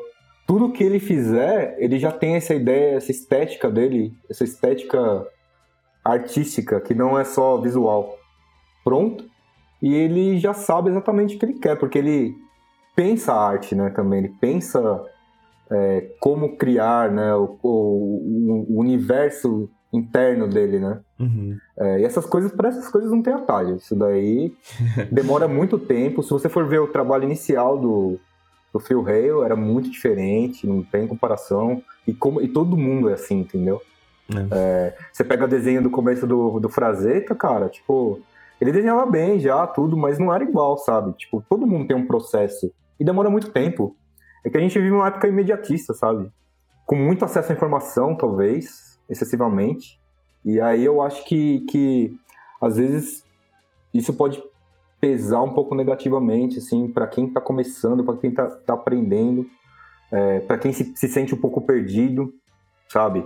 Eu também me senti muito perdido em várias épocas da, da minha vida, sabe? Tipo, você estava perguntando da como, quando eu comecei a expor em galeria, tipo, eu já tinha eu já tinha 30 anos, cara, como eu comecei a expor em galeria, sabe? Uhum. Tipo, não, não era um, um, cara que tinha acabado de sair da faculdade, eu tava na faculdade, comecei, não, tipo, as coisas às vezes elas, elas não acontecem naquela, naquela idade que você acha que as coisas têm que acontecer. E essa coisa do de você criar o seu estilo, a sua maneira de pensar e criar o seu universo, isso daí vai ser, vai ser desenvolvido durante a sua vida inteira mesmo. Não é nem. Tipo, você nunca tá pronto, sabe? Eu já tive a oportunidade de conversar com o Phil Hale e tal. Você fala com ele a mesma coisa, cara. Ele vai te falar a mesma coisa. É, ele tá sempre aprendendo. Ele não tá satisfeito com muitas pinturas dele. Então o que ele faz, que é muito engraçado, assim, ele pinta o mesmo quadro dezenas de vezes. Cara, tipo, sério? É, ele, você nem vê, tipo, às vezes ele destrói os quadros, às vezes ele chega, você chega no estúdio dele lá, tá tudo. Vários mesmos quadros, tipo, tem muitos, assim, sabe, do mesmo. Caraca. Porque ele fica. Ele fala, não, esse aqui não deu certo. E aí você vê assim, tá esse. Nossa, não tem. Cara, Eu vou revirar o lixo dele. É, é então, fica lá na, na embaixo do estúdio. E, e, aí ele pinta várias vezes, tipo, a mesma coisa. E ele, aí ele tem esse processo de replicar a mesma coisa várias vezes. Quer encontrar uma que fala com ele, né? E. Uhum.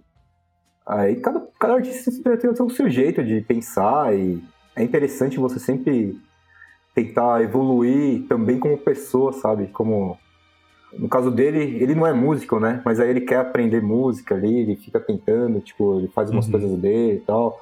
Aí não é porque você faz você faz desenho às vezes que você não pode tirar foto, sabe? Tipo, claro, claro, uhum. pode, cara, tipo, isso vai somar ao seu trabalho, entendeu? Fazer essas coisas. Porque às vezes elas te abrem outras portas, elas criam é, é, outras maneiras de de pensar criativamente, então como é que eu vou ter uma ideia, sabe? Tipo, porque às vezes é, é que nesse mundo é, é, muito difícil às vezes você tá na frente de uma folha em branco, sabe? E você encontrar essas maneiras de ser criativo, eu acho muito importante também, assim. É, uhum. que foge até um pouco da coisa da pintura. Porque às vezes é muito. Você fica muito bitolado em, em desenhar e pintar só também, às vezes é, pode ser um, um pouco ruim, sabe? E às vezes, porque você quer desenhar rápido, quer aprender a desenhar rápido, e você quer chegar naquele ponto muito rapidamente, assim, você se fecha no desenho, às vezes você fecha o olho para outras coisas que não é tão legal, entendeu? Uhum. Então, o que eu recomendo também é isso, não se feche somente no mundo do desenho, assim. Tenha a mente aberta, assim, para aprender outras coisas e, e não se cobre tanto, sabe? Aí vai. Aí eu tenho que fazer um meia-culpa, né? Porque eu me cobro, eu sempre me cobrei muito, eu me cobro muito, mas isso eu acho que é uma coisa que eu tenho que melhorar, que. que é, eu acho que você tem que se cobrar na hora que você está fazendo, mas não na hora que você não está fazendo. Então eu tenho, pessoalmente, eu tenho uma dificuldade muito grande de relaxar, assim, sabe? Uhum. Tipo, vou viajar, fico três dias lá de boa e tal.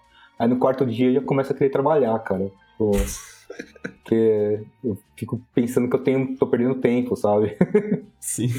Mas é, eu acho que essa coisa de ser multimídia às vezes é muito bom, assim. E não importa o estilo que você tenha, eu acho que é legal fazer animação, é, gravar vídeo, sabe? Acho que só soma isso. E dá um respiro também, né? Pra gente. Com certeza. E que tipo de coisa você, você faz, assim, a parte do desenho da pintura? Ah, eu gostava. Eu, agora eu não tô fazendo muito, porque eu não tô com muito tempo, mas eu gostava de tirar foto. Eu, minhas fotos nada boas, assim, mas eu gostava de tirar fotos, né? Eu, eu, eu, queria mesmo aprender mesmo a tirar foto mesmo. Eu acho uma mídia legal, assim.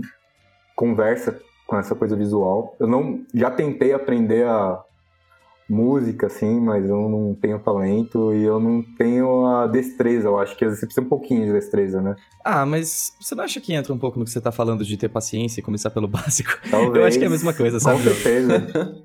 Eu acho que sim. Eu acho que sim. Eu acho que faltou um pouco de empenho pra mim também, assim. Tipo, eu nunca procurei. Eu acho que bem pro comecinho, por exemplo, você apre... querer aprender a tocar um violão e tal. Uhum. Acho que é bom você ter uma aula, sabe? No E comecinho, alguém talvez. contigo, né? É. E aí eu acho que eu, eu nunca fui atrás disso, sabe? Então eu tenho, tipo, violão encostado em casa, assim, mas eu tenho até medo de tirar perto, porque. Se um dia você pintar esse violão, você me fala que eu sou o primeiro comprador, tá bom? tá bom.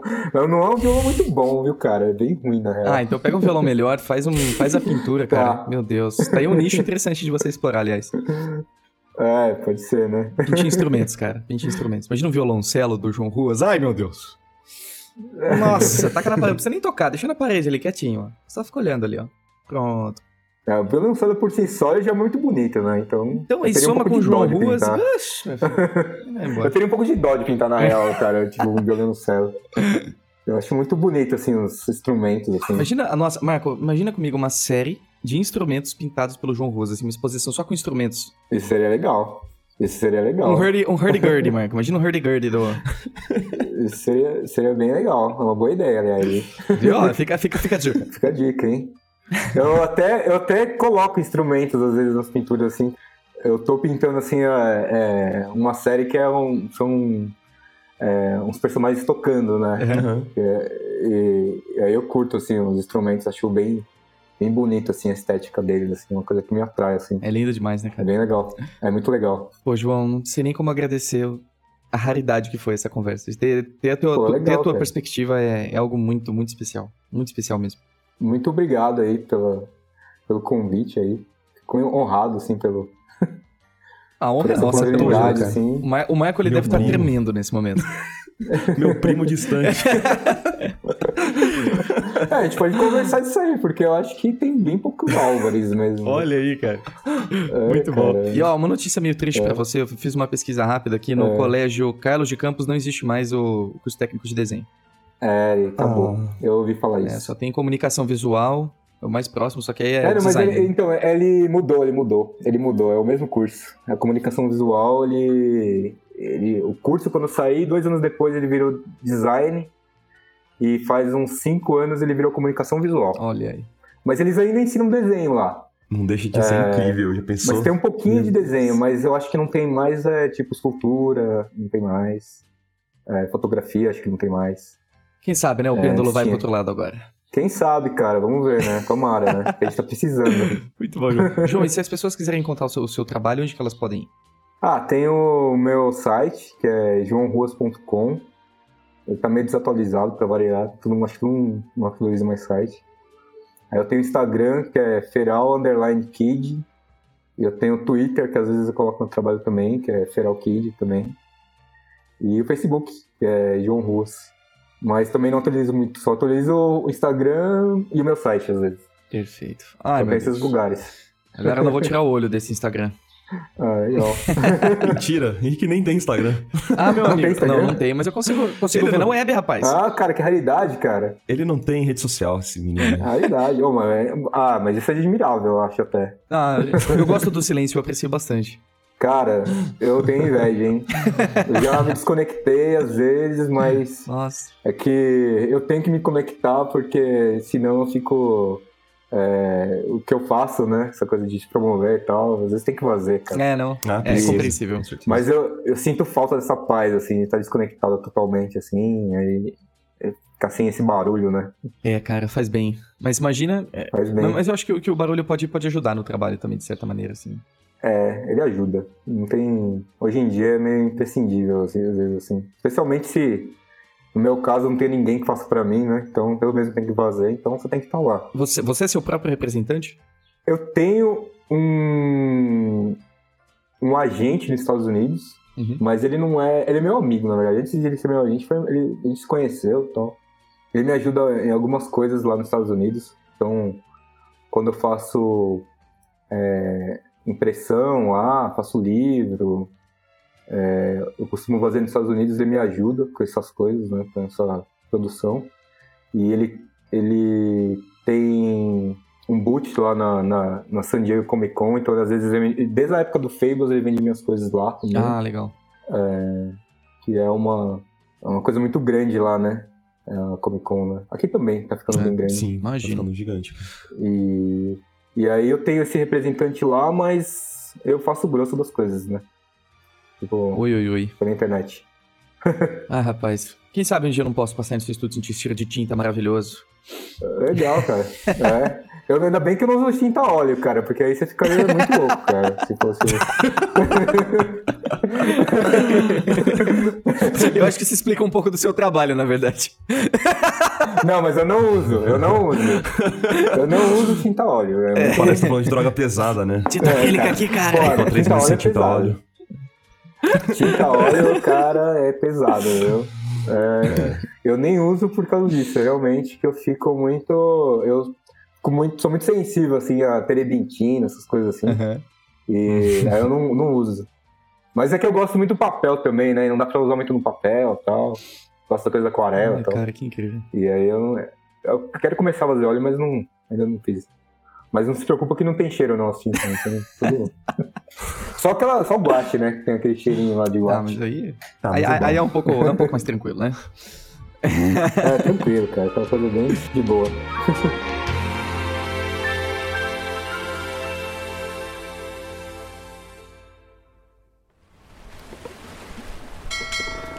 Atenção, seus papagaios bandoleiros! Chegou a hora de ler alguns recados da garrafa. Recados na garrafa, não é como? Olá. Recados na garrafa. Go- Gostaram do episódio, gente? Que isso, hein? Gostaram? Johnny Streets se mostrando um cara incrível, né? Espero ter, não ter sido muito fanboy. Ter me controlado, Não, me Michael, portado não, como controla. É. um entrevistador. Profissional, já faz isso há 80 vezes, já, já fez isso 80 vezes. 80 vezes. Esse é o episódio número 80, Henrique Lira. Imagina. Que doideira é essa, cara? 80 episódios. É, meu amigo, a gente já entrevistou 80 pessoas incríveis. Meu Deus do céu. Simbora pra mais 80, né? Se tudo der certo aí. Caraca.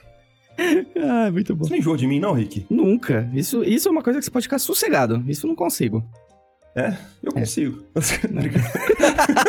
Não, pra mim é super simples, na verdade.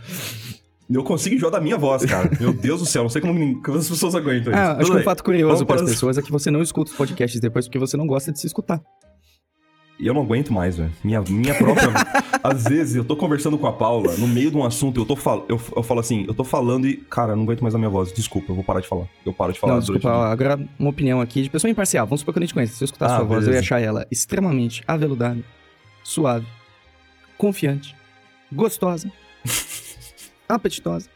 Por favor, pessoal, nos comentários, se você estiver escutando isso, dê sua opinião sobre a voz do Michael. Acho que O Rick, vai... depois que assistiu Choque de Cultura, ele nunca mais falou assim. Nunca mais parou de falar assim. Agora ele só fala desse jeito.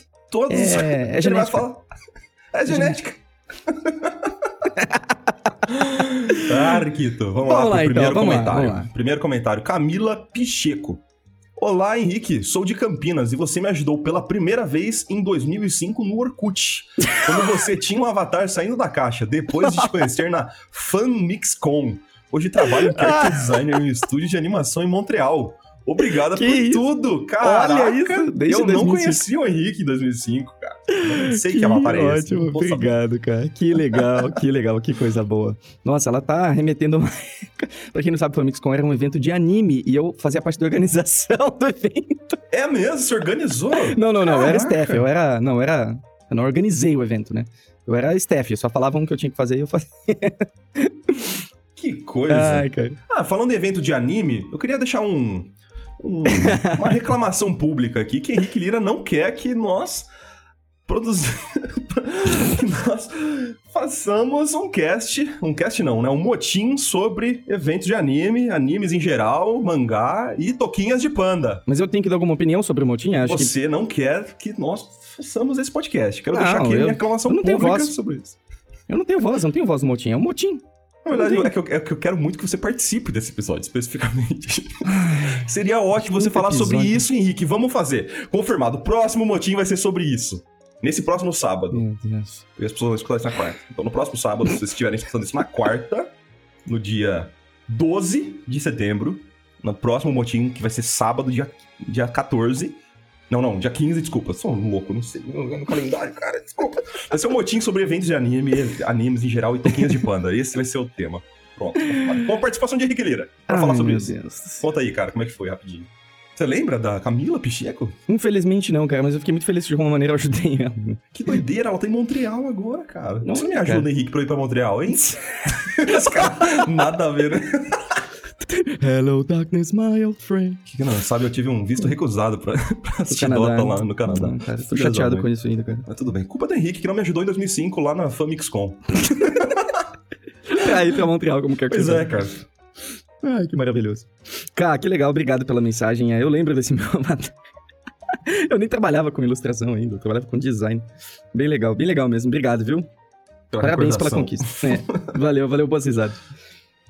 Gente, vou ler todos os comentários, porque o Henrique está muito desconfortável lá e não tá conseguindo ver o monitor. Então, vamos É, lá. não, hoje, hoje especificamente eu tô gravando de pé com uma coberta em volta de mim pro áudio ficar melhor. Então, quando É. vocês acham que a gente tá num estúdio lindo, lembre-se de Henrique Lira numa coberta.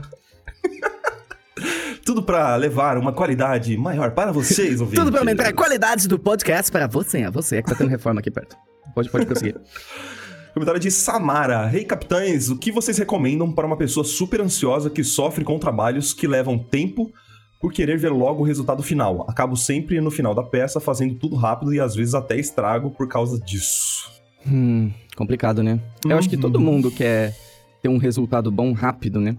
A questão é que tem coisas que estão fora do nosso controle, como por exemplo a velocidade que esse resultado vai, vai se, se manifestar, porque existem limites técnicos de percepção, existem uma série de coisas, né? Eu acho que assim, o tempo não vai mudar com ou sem ansiedade. O tempo vai ser o mesmo. O tempo vai ser o mesmo horário, com o ou sem relógio vai ansiedade. passar igual. É, exatamente. Exato. Então, é, eu sei que é simples falar isso, né? A gente mesmo, eu pessoalmente, eu já sofri com isso também de querer ver. Mas, no meu caso, a ansiedade é uma ansiedade bem positiva, do tipo, poxa, eu quero muito ver, de empolgação, sabe? É, não de sofrimento. Às vezes até de sofrimento. Às vezes até de sofrimento. Mas, o que eu sugiro é que você esteja presente na produção do projeto. Que você se coloque no lugar onde você pode fazer a maior diferença agora, que é na, na próxima pincelada, sabe?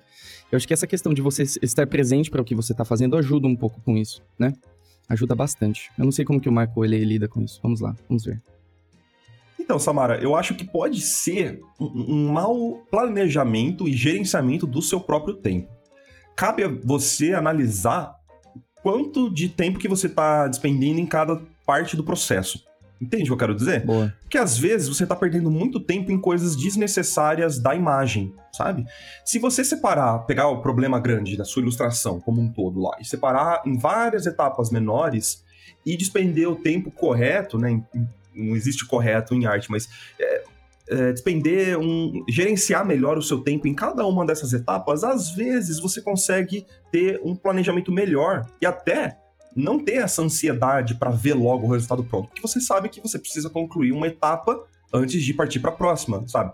Um, um grande problema quando eu não tinha nenhuma metodologia para pintura era simplesmente começar a pintar e querer ver logo e aí tava percebi que eu tava renderizando, sei lá, a pupila do personagem, sendo que era uma cena com não sei quantos outros personagens, entendeu? E, e- e sem ter feito cor base, por exemplo, ou uma thumbnail, uma coisa mais simples, mais básica que me daria até um gostinho da cena como um todo, saca?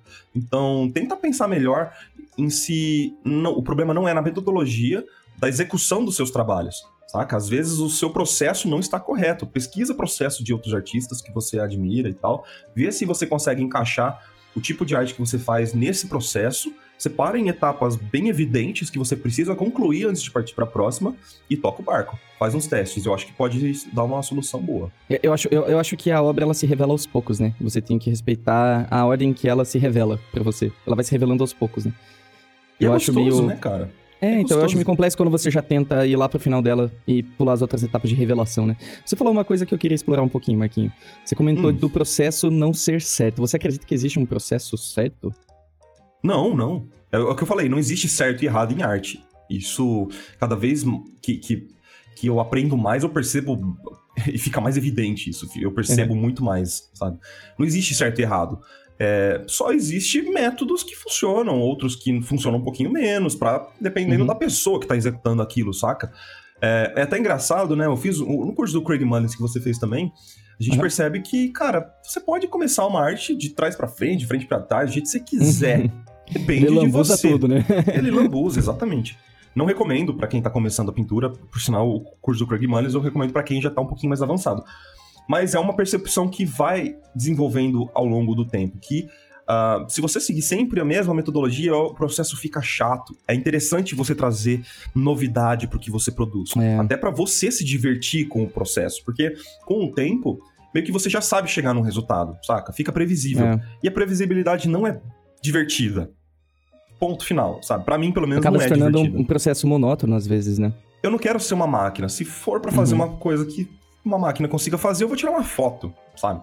É. Enfim. E o que o Marco tá sugerindo não é que não, não exista processo, mas que você tenha liberdade dentro dele. Isso, que você conheça um processo que funciona, isso é muito importante. Apresente ele pro seu cliente, conclua o trabalho perfeitamente, mas que você Uhum. consiga, ao longo do tempo, entrar dentro desse processo e brincar, né? Essa que é a parada. É, total, porque o que, o que acontece quando você tem um processo é que você gera previsibilidade. Com previsibilidade, a ansiedade diminui.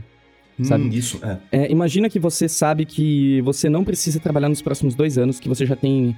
Você vai. Alguém vai pagar o teu salário sem você fazer nada durante os próximos dois anos. Você vai ficar muito mais sossegado, né? Vai, vai, te, vai, vai te tirar a ansiedade. Eu acho que a ideia é a mesma. Quando você Isso. entende que, que o processo é X, Y, Z, você fala, ah, ok, eu tô nessa etapa agora e tá tudo bem, porque a próxima eu vou abordar tal coisa, e etc. E aí você sabe que as coisas vão acontecer de uma maneira X, e isso é interessante, eu acho. Uhum. Só pra eu não parecer contraditório. Na verdade, eu sou super contraditório e o Craig Mullins também é contraditório e essa é a beleza da Lu. Mas só pra deixar claro, assim, os meus pontos, né, do, da, da argumentação. O, o processo, ele é muito fundamental, tá? Principalmente pra se lidar com o cliente, porque o cliente, ele precisa da previsibilidade. Você precisa Uhum. entregar um trabalho de qualidade. Você não pode simplesmente arriscar ter um trabalho horroroso pro seu cliente. Isso não pode acontecer.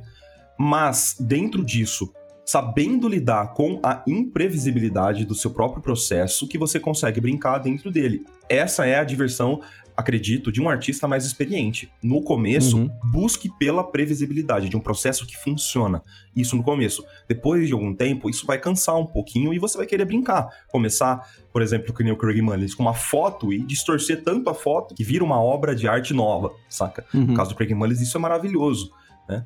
É, e ele tem muita experiência. Ele é um cara, assim, eles chamam de o padrinho da, da ilustração digital. Então, de um cara É. desse, você espera a imprevisibilidade, mas que vai funcionar, porque o cara tem tanta experiência que, enfim, né? Espero que eu tenha É. sido claro. A gente praticamente gravou um cast nessa resposta, achei ótimo. Ah, que bom, que bom. Eu achei Espero bom, mas foi ótimo. A gente aí. construiu uma ideia bem interessante aqui, eu gostei disso. A gente precisa falar sobre o curso do Craig Mullins, Kikito. É, foi muito bom, foi muito bom. Foi. Eu dei risada, eu dei bastante risada. É, com certeza. Lucas Conegundes disse: Sou Lucas Conegundes e tenho 32 anos. Como sugestão, vocês topariam fazer pequenas entrevistas com iniciantes? Talvez um quadro novo para tirar dúvidas e orientar pessoas que estão perdidas em como começar uma carreira de artista? Abraço. Nossa, é- eu só queria comentar que o Michael já tinha comentado sobre isso há muito tempo atrás, essa ideia. E. Interessante, Você né? lembra que- disso, Rick? Lembro. Nossa, o Rick lembrou de alguma ideia minha. Hum, que lembra de mim.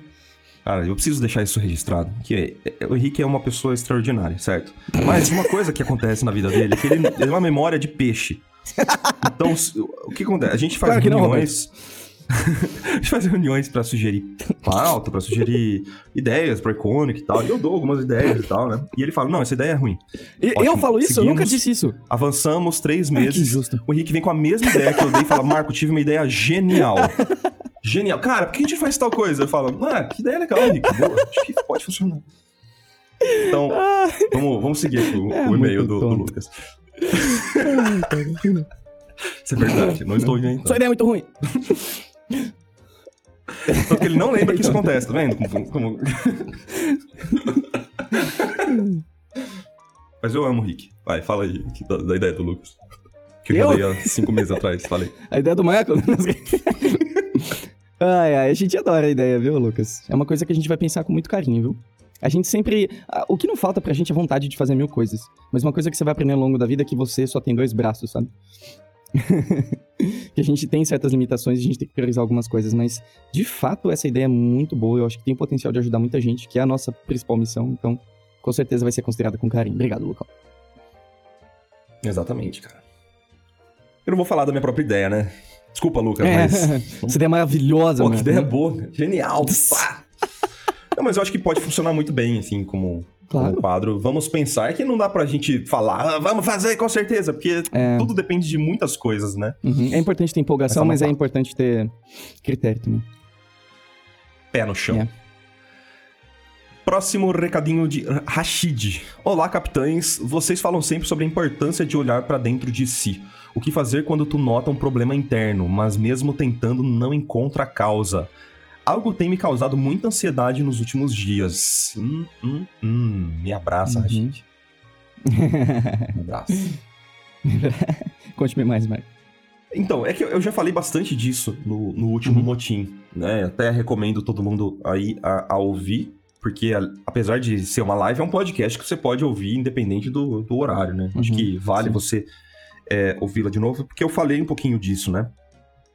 Sinceramente, cara, isso é de- aquilo que a gente sempre fala, isso é muito pessoal e individual. Não tem como eu falar que faça isso que vai funcionar, faça aquilo que vai funcionar. Não É. existe receita para problemas internos. A minha recomendação, se você tiver disponibilidade, é para você consultar um psicólogo, sabe? É, tentar expor isso para conversar para alguns amigos. O que funciona para mim foi isso, foi conversar. Converso bastante com a minha esposa, né, com a Paula. E, cara, eu precisei de um momento que eu só falei e ela só ficou ouvindo ali, sabe? Ela tava de fone Uhum. de ouvido, por sinal. Será que ela percebeu o que eu tava falando? Enfim. Mas assim, eu, eu, eu expus tudo que eu sentia, por mais bobo que parecesse. Então, Uhum. é, isso estava me atrapalhando no- nos meus trabalhos, né? Mas eu precisei dar um passinho para trás, rever tudo que estava acontecendo na minha vida e expor isso. Expor não, não pra internet, pra todo mundo, mas só é, que eu acabo fazendo pela minha condição de estar aqui conversando com vocês no podcast, né? Mas enfim. É, eu expus isso pra minha esposa, conversei e ela foi meio que me ajudando, assim, sabe? Será que não é isso? Será que não é aquilo? E eu fui falando os problemas por mais é, bobos que eles soassem.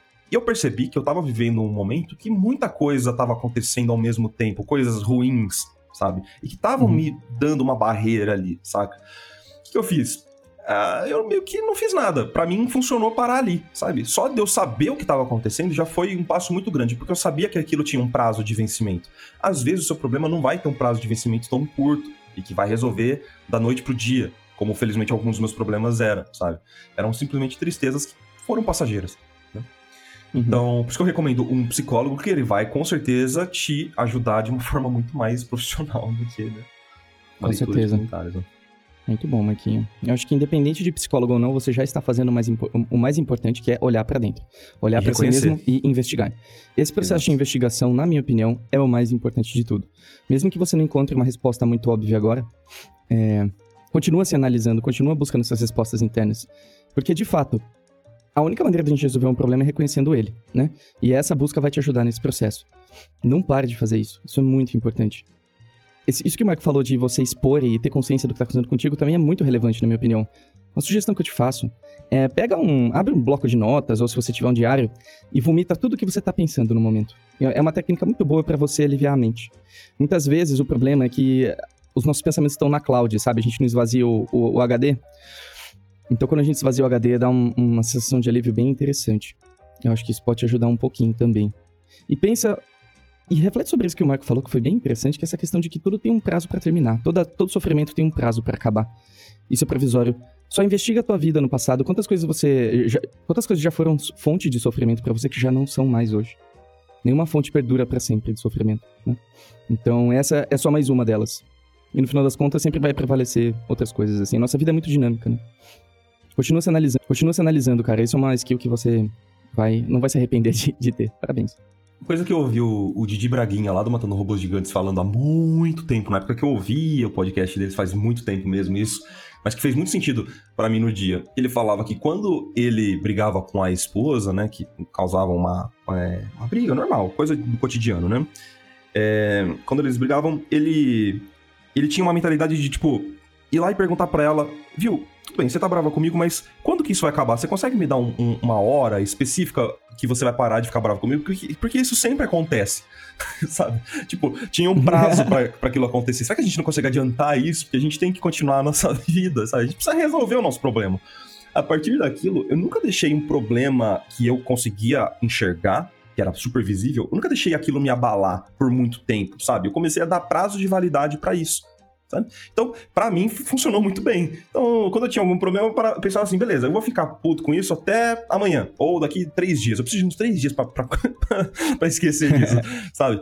Cara, funcionou muito bem, porque a minha vida começou a, a fazer isso que você falou, Rick, de até se tornar mais dinâmica, entendeu? Uhum. De tipo, beleza, isso vai acabar. Eu preciso partir pra próxima. Eu não vou conseguir, sabe? Eu vou bater o, o meu dedinho uh, na mesa, mas isso vai acabar daqui três horas, essa dor. Então, beleza, eu vou ter, eu vou ter três horas para reclamar um pouquinho disso. Depois dessas três horas, bola pra frente, a vida que segue, sabe? E isso funciona para outros problemas também, entende? É, acho que confiar na efemeridade da vida é um, é um bom começo. As coisas, elas naturalmente se dissolvem. Né? Exato. Pensa da última vez que você ficou apaixonado e você achou que você ia se matar. E olha só, não aconteceu isso. E você tá ótimo. Exato. É. Perspectiva, meus amigos. Tudo é questão de perspectiva. Perspectiva. Com certeza. Simbora pra próxima? Simbora. Próximo comentário de Gato Preto da SideQuest. Olha aí. Ô, gente, manda o nome aí, Nome cara. maravilhoso, Ô, ô, manda o nome pessoal aí, pô. de- Quero saber o que que vocês fazem. Ele faz sidequests, ué. Gato Preto da SideQuest. Fiz um curso de desenho aqui em São Paulo por quatro anos. Saí pois não estava progredindo. Vi que, que outros alunos também deixaram o curso pelo mesmo motivo que o meu. Quero voltar a estudar desenho, mas estou com um receio que isso se repita. Help me, help me. Olha, qual que é o nome dele? Gato Preto. Gato Preto da SideQuest. Senhor Gato Preto, é, muitas vezes o problema não é fazer um curso, mas é com quem você faz um curso. Que é um ótimo exemplo de que se você fizesse ao vivo seria transformador? Vai pra ICS. Faz um curso com Carlos Luz de, de Drawing Fundamentals. Quero ver se você vai ser a mesma pessoa. Faz uma mentoria é, com alguém cara. de lá, entendeu? É, é muito questão de você saber quem tá te ensinando, né?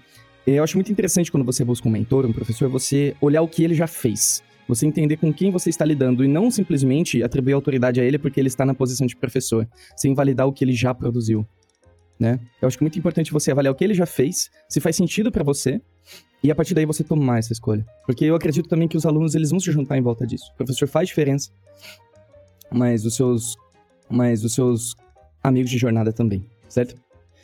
Eu recomendo muito que você dê uma olhada, por exemplo, nos caches, que a gente entrevistou vários professores. E vê se tem aulas disponíveis com eles. Eu acho que vai ser uma experiência bem, bem diferente. Porque a gente é muito criterioso com quem a gente chama pro Iconicast, por exemplo. A gente confia em todas as pessoas que a gente chama. A gente, colo- a gente coloca, a gente endossa, coloca o dedinho de qualidade ali, né, mano? Tem duas pessoas que eu não confio, mas tudo bem. Vamos pra lá. Fica no ar, né? É, vamos, vamos lá. Brincadeira. ai, ai, ai. E você também pode tentar cursos online, entendeu? Tem várias opções aí hoje que você pode buscar e fazer isso, certo? Fica aí a, a, a sugesta. Mas não desiste de aprender com outras pessoas. Se você decidir ir por, ir por conta e sozinho se isolar, você tá perdendo muito, certo? Eu entendo que, assim, pode ser frustrante você ficar quatro anos sem sair do lugar. Mas tenta outra coisa, tenta viver em outra dinâmica. Não deixa isso pra lá. Você só teve uma experiência ruim, não quer dizer que todas as outras serão. Eu recomendo que você continue buscando, mas com critério, ok? Exato. O papel aceita tudo. Eu posso falar que eu sou professor e às vezes não tenho didática nenhuma, sabe? É, então, eu recomendo basicamente a mesma coisa que o Rick, complementando uma- algumas coisinhas de... Se você for procurar um curso novo, é, procura, além do trabalho do professor, ver qual é a metodologia que ele vai te ensinar. Se for um curso para iniciantes, procura se ele está citando palavras como fundamento, perspectiva, ah, formas básicas, figura humana, sabe? É, é Café da sólidos. tarde. Acho importante. Não, Se for de manhã. Hum? Café da manhã, então. Enfim, procura essas palavras-chave que enderecem diretamente o ensino para, para iniciantes, sabe? Não vai procurar um curso que não vai ensinar o básico para você. Você precisa aprender pelos fundamentos mesmo, né? Se você está querendo começar no desenho, não tem jeito de você escapar disso, tá? É, e procura o foco do curso. Às vezes o foco do curso não era o que você estava procurando e você estava esperando uma outra É. coisa. Então, Uhum. acho que só uma pesquisa muito bem feita, uma conversa com o professor pode te esclarecer muita coisa e pode até, se você bater um papo com o professor, te mostrar se ele vai ter didática de explicar algumas coisas pra você ou não. Às vezes o professor não vai ter didática. Isso acontece muito. tá Bom, Uhum. então cabe a você fazer esse julgamento. Show? Show de bola. Ótima resposta, mano. Então, queremos agradecer a Ryan Smallman pelo comentário ali, Oh, falando garotinho. pra eu não me desculpar das coisas. Ah, Gabriel Henrique, Guilherme Moraes, Jaque Lima, Marbe e Renan Alves pelos, pelos recadinhos na garrafa e todo mundo que comentou lá no YouTube também. Eu leio todos os comentários do YouTube, beleza? Eu não sei se eu Uhum. te ler, mas eu leio. Eu leio sim, leio Mesmo os sim. que falam, mas vocês não estão aqui para nos ajudar? Ah, hum, meio que, não sei, né? Não. Eu tô aqui pra ser o Marco. Só isso. Às vezes eu ajudo, às vezes eu não ajudo. Não tô aqui pra ajudar todo mundo. Mas, galera, obrigado pelos comentários lá no YouTube também. Eu leio todos mesmo, tá? Muito bem, Marquinhos, muito bem. Quer que eu encerro também? Ah, encerra Tô então. fazendo todo o seu trabalho aqui, cara. Se você soubesse como eu tô eu vou te mandar uma foto depois, Marco. Por Aí- favor. aí você vai, você vai sentir empatia por mim. Não, mas eu vou fazer o meu trabalho, tá bom? Dá licença. Vai, Então, meus aí queridos e aí, queridas, se vocês quiserem deixar o seu recadinho na garrafa, é só deixar aqui, clicar no link que está na descrição deste podcast e mandar seu recadinho. A gente lê todos com o maior carinho do mundo, certo? A gente não lê Não todos. esqueçam também Ah, le É, lemos não todos. esquece, não esqueçam também de falar a opinião de vocês sobre a voz maravilhosa do Marco nos comentários. Acho que vai... A gente não lê ao vivo aqui no cast, mas nós lemos todos É. pra nós. Mas ó, aqui não dá pra ler todos. E acho que é isso. Fiquem agora com uma mensagenzinha pra acale- acalentar vossos corações e a gente se vê semana que vem. Beijinhos! Beijo. Deixa eu tirar essa coberta da minha cara. Ah! Meu Deus, o sol tá batendo aqui, eu tô, Estou tô livre! suando. Ah, nossa senhora. Ai. Por favor, não, não tira isso da edição. Deixa isso.